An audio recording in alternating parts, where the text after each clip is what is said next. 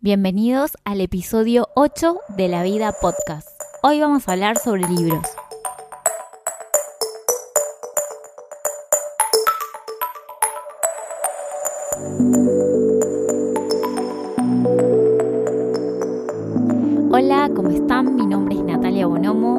Feliz de estar grabando el episodio 8 de La Vida Podcast.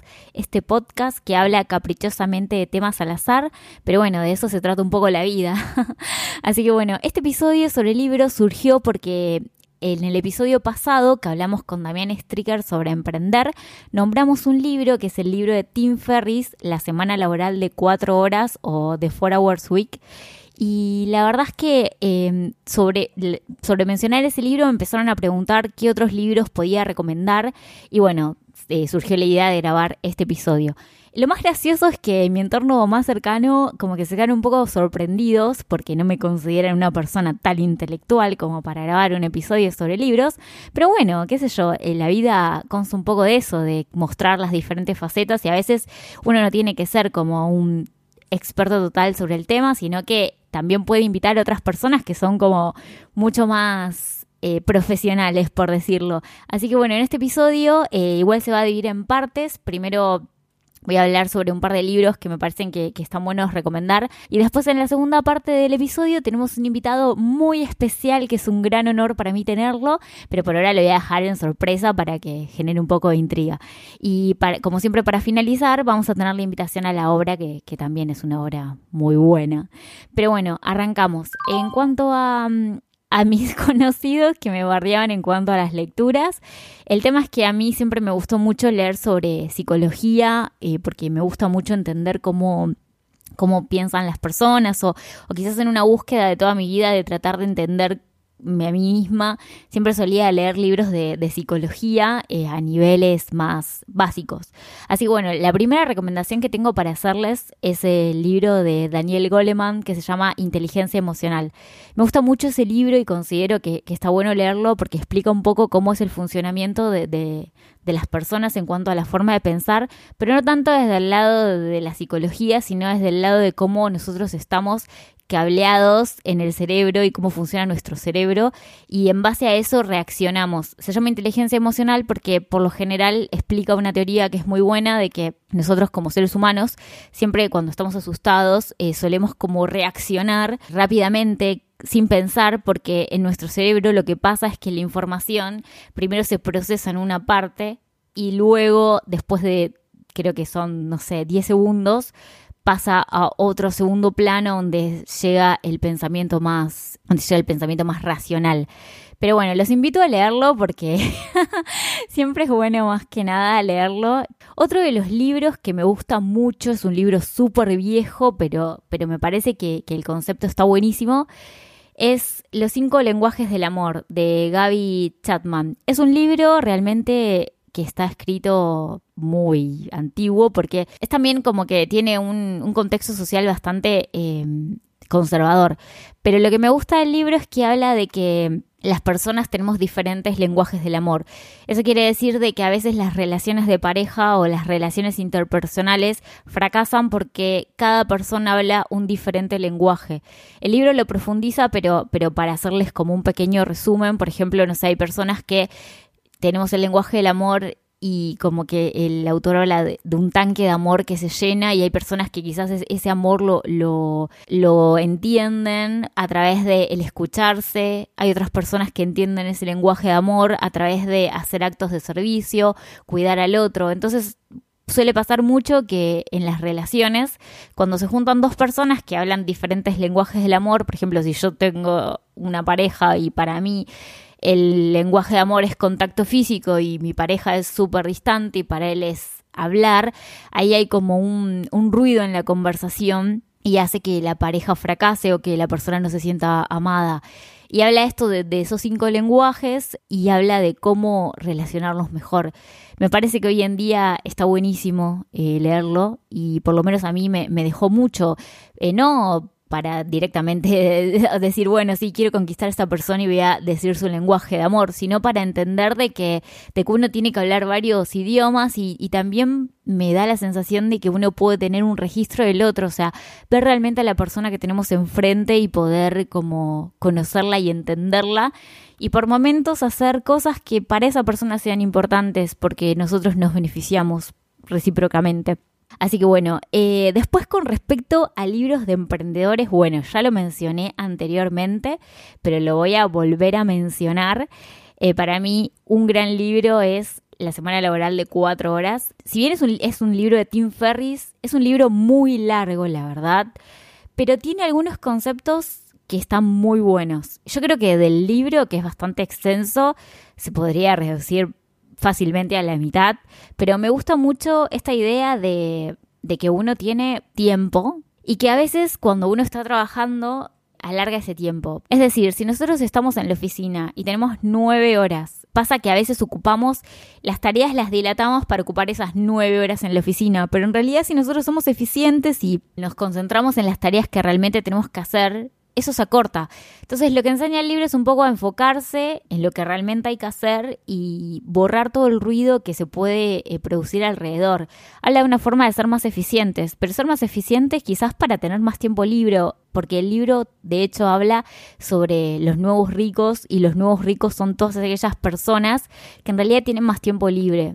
No, no se mide tanto por el dinero, sino por la libertad de poder disponer de nuestro tiempo. Y este libro pone el ejemplo de, que a veces uno, bueno, estando en la oficina, también se puede aplicar a otros ámbitos, en los ámbitos de uno a veces labura por su cuenta, eh, agarrar y enfocarse, enfocarse en lo que hay que hacer y hacerlo.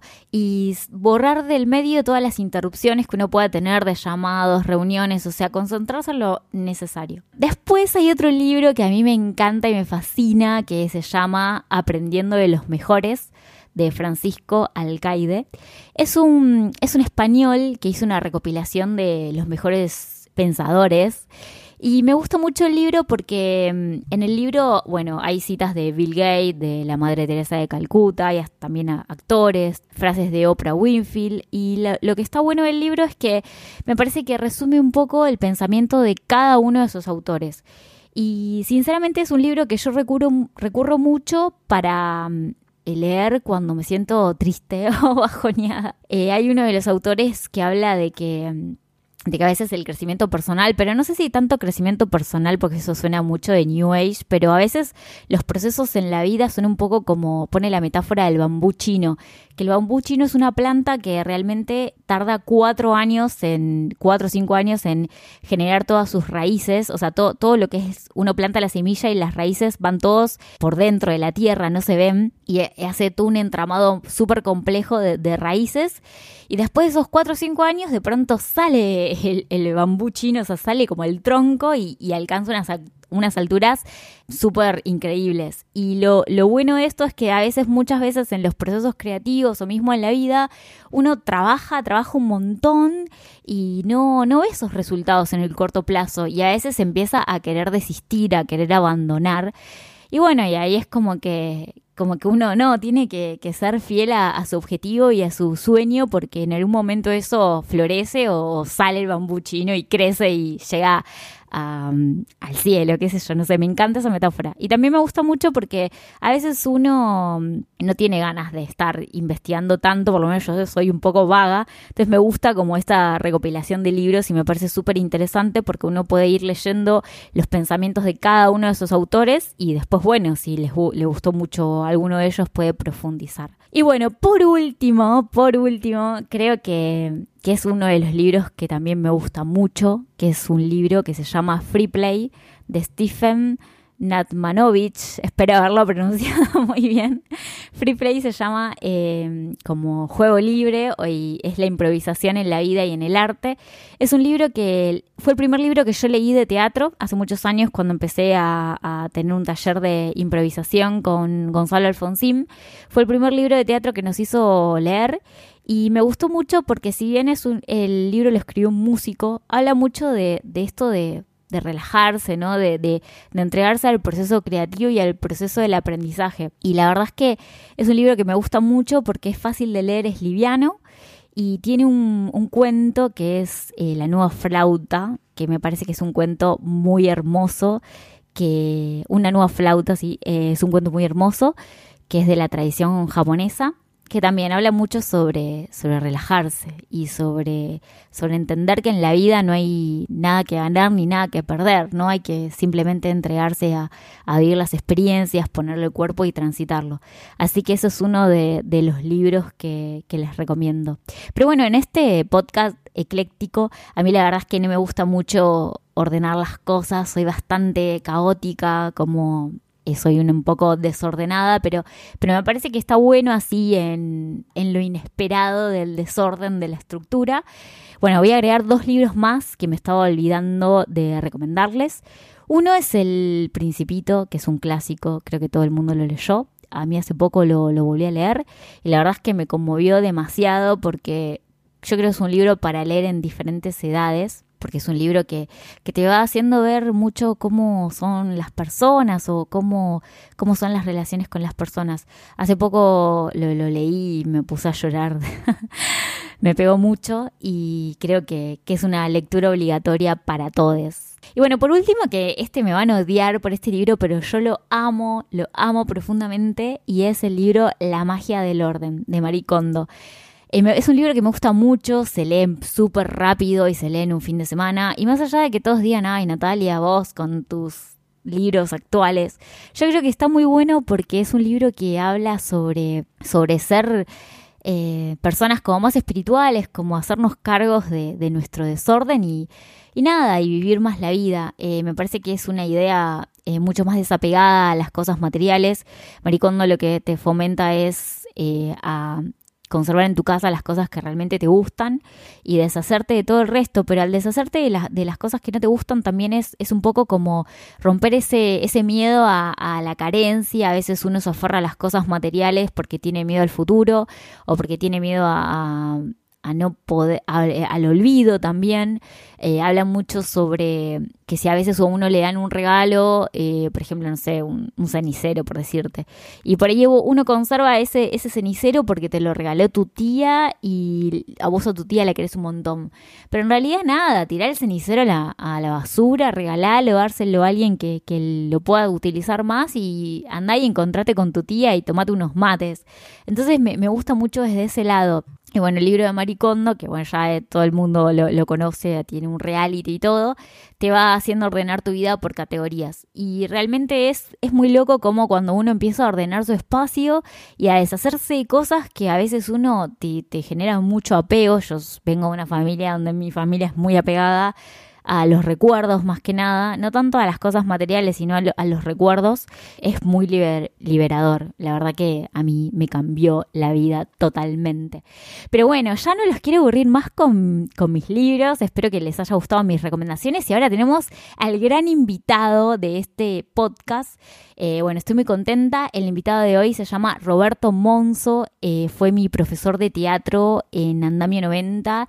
Es bueno, más allá de ser docente, de ser actor, es director de teatro, es realmente una persona súper talentosa y por todo, o sea, lo más importante, que más allá de que es una excelente persona y artista, es súper intelectual. Y a toda la gente que lo conoce bueno, él, yo no tuve el placer de ir a sus clases teóricas, pero sí fui a sus clases prácticas y siempre me quedaba fascinada escuchando todo lo que tenía para decir. Y la verdad es que le decidí invitarlo a este podcast y se copó gratamente, así que ahora vamos a poner como el lado más intelectual de la vida y bueno, Roberto nos va a recomendar obras de teatro yo le pregunté que, bueno, nos recomiende eh, una o más obras de teatro, eh, un libro de teoría teatral, que es, algo muy bueno, y los libros que, que marcaron su vida. Así que bueno, los dejo con Roberto. Hola Nati, gracias por la oportunidad de participar en tu podcast, te agradezco mucho. Me habías pedido una obra de teatro, yo te voy a hacer un poquito de trampa porque la verdad es que no, no te voy a decir una sola obra de teatro, pero me imagino que todo el mundo al que le pedís tres cosas te mandan 20. A mí me gusta mucho una obra de teatro que se llama La visita de la anciana dama, que es de un autor suizo, Friedrich Dürrenmatt. Es una obra muy linda, está un poco influenciada por el teatro brechtiano, es una obra de los 50 y está escrita en ese momento, pero es una obra maravillosa que habla del regreso de una mujer que fue muy agredida y muy, muy injustamente tratada en su juventud, vuelve a su pueblo de nacimiento, donde transcurrió su juventud, vuelve ya vieja y, y rica y buscando en un punto venganza. Entonces, no voy a contar nada más de la historia, pero sí que es una crítica muy fuerte a la sociedad capitalista occidental, no solo a, los aspectos económicos del capitalismo, sino a los aspectos sociales, a los aspectos institucionales del capitalismo. Me parece que está hecha desde un lugar de mucho humor, mucho humor negro, mucho humor muy ácido, pero que la hace una, obra muy linda y muy entretenida de leer y de interpretar. Eh, después, otra obra que, bueno, por ahí diametralmente opuesta, pero que también me gusta muchísimo, es Leocadia de Jean Anouilh, que es una de las piezas rosas de Anouilh, que las piezas rosas se le llama así porque son comedias románticas, no tiene un gran mensaje social ni nada al respecto, pero bueno, es de Anuil, está muy bien escrita, es muy entretenida, es muy divertida, es muy dulce, tiene unos personajes maravillosos y además me parece que lo que a mí más me, gustó es cómo, cómo habla de, del miedo al amor, porque básicamente es una obra que se trata sobre eso, como es del miedo al amor, el miedo a sentir. Y justo en esta época donde no todos los todos los romances son iniciados por WhatsApp o, si realmente uno dice lo que siente parece que se está quedando en ridículo. Me parece muy interesante esa obra, como para pensar eso, ¿no? Hasta qué punto estamos cuidándonos y hasta qué punto nos estamos perdiendo un montón de cosas por escondernos. Bueno, sonó un poco como profesor, pero lo lamento. Y por otro lado, eh, otra obra que no puedo dejar de nombrar, yo sé que es un cliché y que voy a quedar como un tonto, pero no puedo dejar de nombrar a Hamlet, es mi obra favorita, es una maravilla, es la obra de teatro, tiene el personaje de teatro, se ve el enfrentamiento entre una forma de pensar antigua y una forma de pensar moderna, es, para algunos críticos es eh, la creación del hombre moderno, eh, todo está en Hamlet, es una obra absolutamente maravillosa, hiper recomendable que se puede leer de apartecita, se puede leer toda junta, se puede leer en voz alta, en voz baja, como quieran, pero léanla porque realmente es maravillosa. Bueno, después me habías pedido que te recomendara un libro que hablara de teatro o sea, que hable de las teorías teatrales. Eh, hay muchos libros muy interesantes muchos teóricos, pero yo el que recomiendo es, em, sobre todo para los neófitos, o sea, para la gente que está como iniciándose en el teatro y que por ahí, o que por ahí no sabe tanto de teatro y que piensa que el actor es una persona que es, que tiene desparpajo y naturalmente hace reír o hace llorar, entonces, o puede llorar. Entonces tiene que dedicarse a hacer teatro. Y en realidad el teatro, desde hace mucho tiempo que es, es otra cosa, es un trabajo, es un oficio, es. Y hay un libro de un autor español vasco, creo que se llama Borja Ruiz, que es como un manual. Básicamente es un manual de teorías teatrales que se llama El arte del actor en el siglo XX, un recorrido teórico y práctico por las vanguardias. El título es El arte del actor en el siglo XX. Yo sé que digo que es para neófitos y después te doy un título de 30 palabras, pero Realmente es un libro que es para que lea alguien que no sabe nada de teatro y poder entender diferentes puntos de vista porque hace como un paneo general, por supuesto, son algunas páginas dedicadas a cada autor, de los autores más importantes de las teorías teatrales del siglo XX, de Stanislavski para acá. Nombra a las influencias anteriores, pero el primer tipo que realmente se pone a, trabajar sobre el arte del actor y a escribir sobre el arte del actor de, de una manera sistemática es Stanislavski. Y luego el, el libro pasa por un montón de autores de, esa época, como Stanislavski o Meyer, por, por la, toda la escuela americana, de Adler, de Strasberg, otro estudio, etc. Y después también habla de autores un poquito más modernos, más cercanos a nosotros, como eh, Augusto Boal o Jacques Lecoq, eh, o, mismo Jerzy Grotowski o Eugenio Barba, y habla, de, habla primero, hace como una biografía de los autores y luego una síntesis de los aspectos más relevantes de su teoría. Pero lo hace de una manera muy entretenida, muy clara, entonces es un libro muy interesante para mí. Y por último me habías pedido que te recomendara uno de los libros que a mí me parecía que eran, que eran lindos, que me habían gustado a mí, para mi vida. Bueno, hay muchos, son demasiados, pero yo hay, hay, dos o tres libros que amo mucho. Eh, uno es un libro que es de John Irving, que es un, autor norteamericano que, que se llama, en, la traducción al español, creo que el título es Príncipes de Maine, Reyes de Nueva Inglaterra. La traducción literal del título en inglés es la, Las reglas de la Casa de la Sidra. Y es un libro hermoso, hermoso, muy, muy lindo. Irving tiene unos libros que son maratónicos, larguísimos, con muchísimas historias, muchas veces con historias dentro de la historia, y eso para mí es fascinante. Y este libro en particular tiene, tiene una historia que es maravillosa, que no voy a decir nada porque no quiero darle ninguna sorpresa. Y además me parece un libro muy relevante porque habla de, eh, digamos, no solamente de, pero entre otras cosas habla de el aborto y lo hace con una profundidad y con una sensibilidad que a mí me a mí por lo menos me yo recuerdo me cambió mi manera de pensar. Yo fui educado católico, hoy no lo soy, pero fui educado católico y tenía como una digamos un prejuicio sobre las mujeres que abortaban, que es un libro que a mí me cambió mi manera de pensar en cuanto al aborto, porque yo que fui educado católico, que ahora no lo soy, pero fui educado así, tenía un prejuicio muy grande contra la idea del aborto, sobre, sobre las mujeres que abortaban, y este libro, ese tema lo trata con una, una sensibilidad que hizo que yo me empezara a plantear cosas y a preguntarme cosas y de pronto empecé a cambiar mi manera de pensar. Entonces, justo en este momento que en Argentina se sigue discutiendo el tema del aborto legal y gratuito.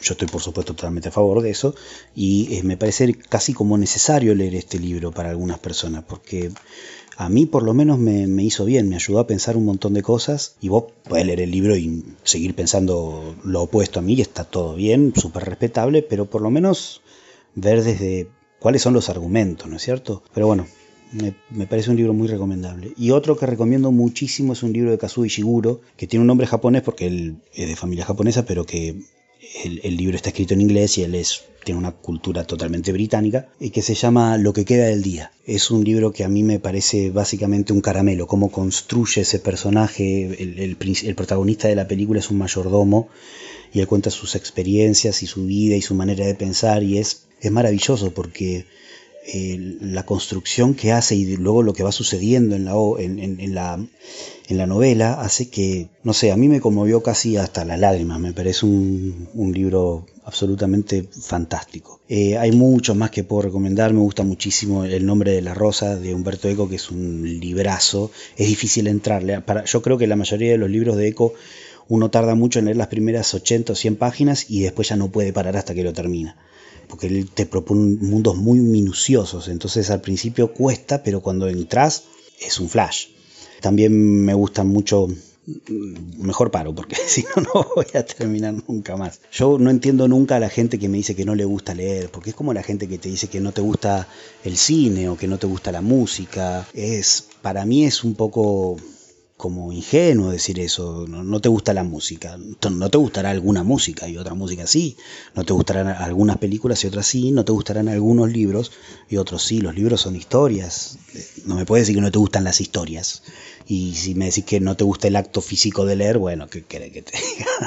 Pero me parece que, cualquier libro leído es, eh, es ganancia. Así que bueno, Nati, espero que, que esto te haya servido y no haber aburrido demasiado. Te mando un beso grande. Jamás nos puedes aburrir, Monzo. Eh, bueno, nada, estoy muy feliz y te agradezco mucho el tiempo que te tomaste para, contestar estas preguntas.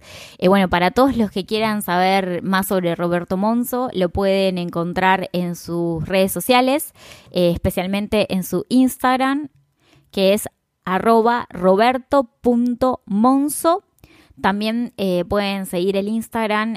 Roberto actualmente está viviendo en España en Calpe con, su esposa, con Crimi. Así que los pueden seguir también en el Instagram para que vean todo lo que ellos están haciendo allá, que son dos iniciadores teatrales. Eh, pueden seguirlos en el Instagram que es arroba teatro en Calpe. De todas maneras voy a dejar los enlaces en la caja de descripción para que puedan buscarlos.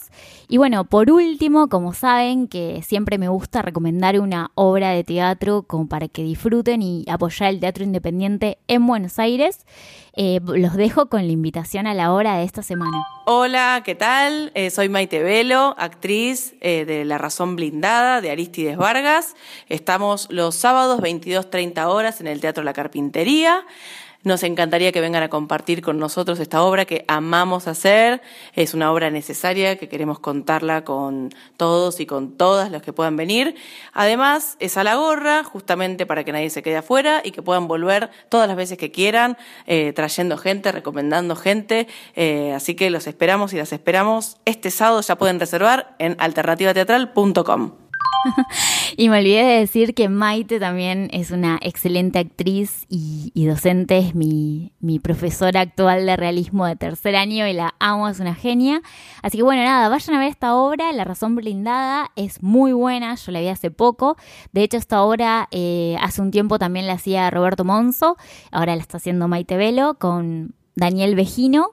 Eh, ambos la están haciendo en la carpintería, bien como dijo Maite. También pueden seguirlos en sus redes sociales que es arroba la razón blindada. Y bueno, nada, espero que le hayan pasado muy bien. Si quieren contactarme pueden hacerlo a mi Instagram personal que es arroba natbonomo o al Instagram del podcast que es arroba la vida podcast. Esperamos por favor sus comentarios. Eh, vamos a dejar en la caja de descripción de Instagram especialmente todos los libros que se nombraron en este episodio como para que los puedan buscar. Y bueno, espero que tengan buena semana, que disfruten mucho y los quiero. Beso grande.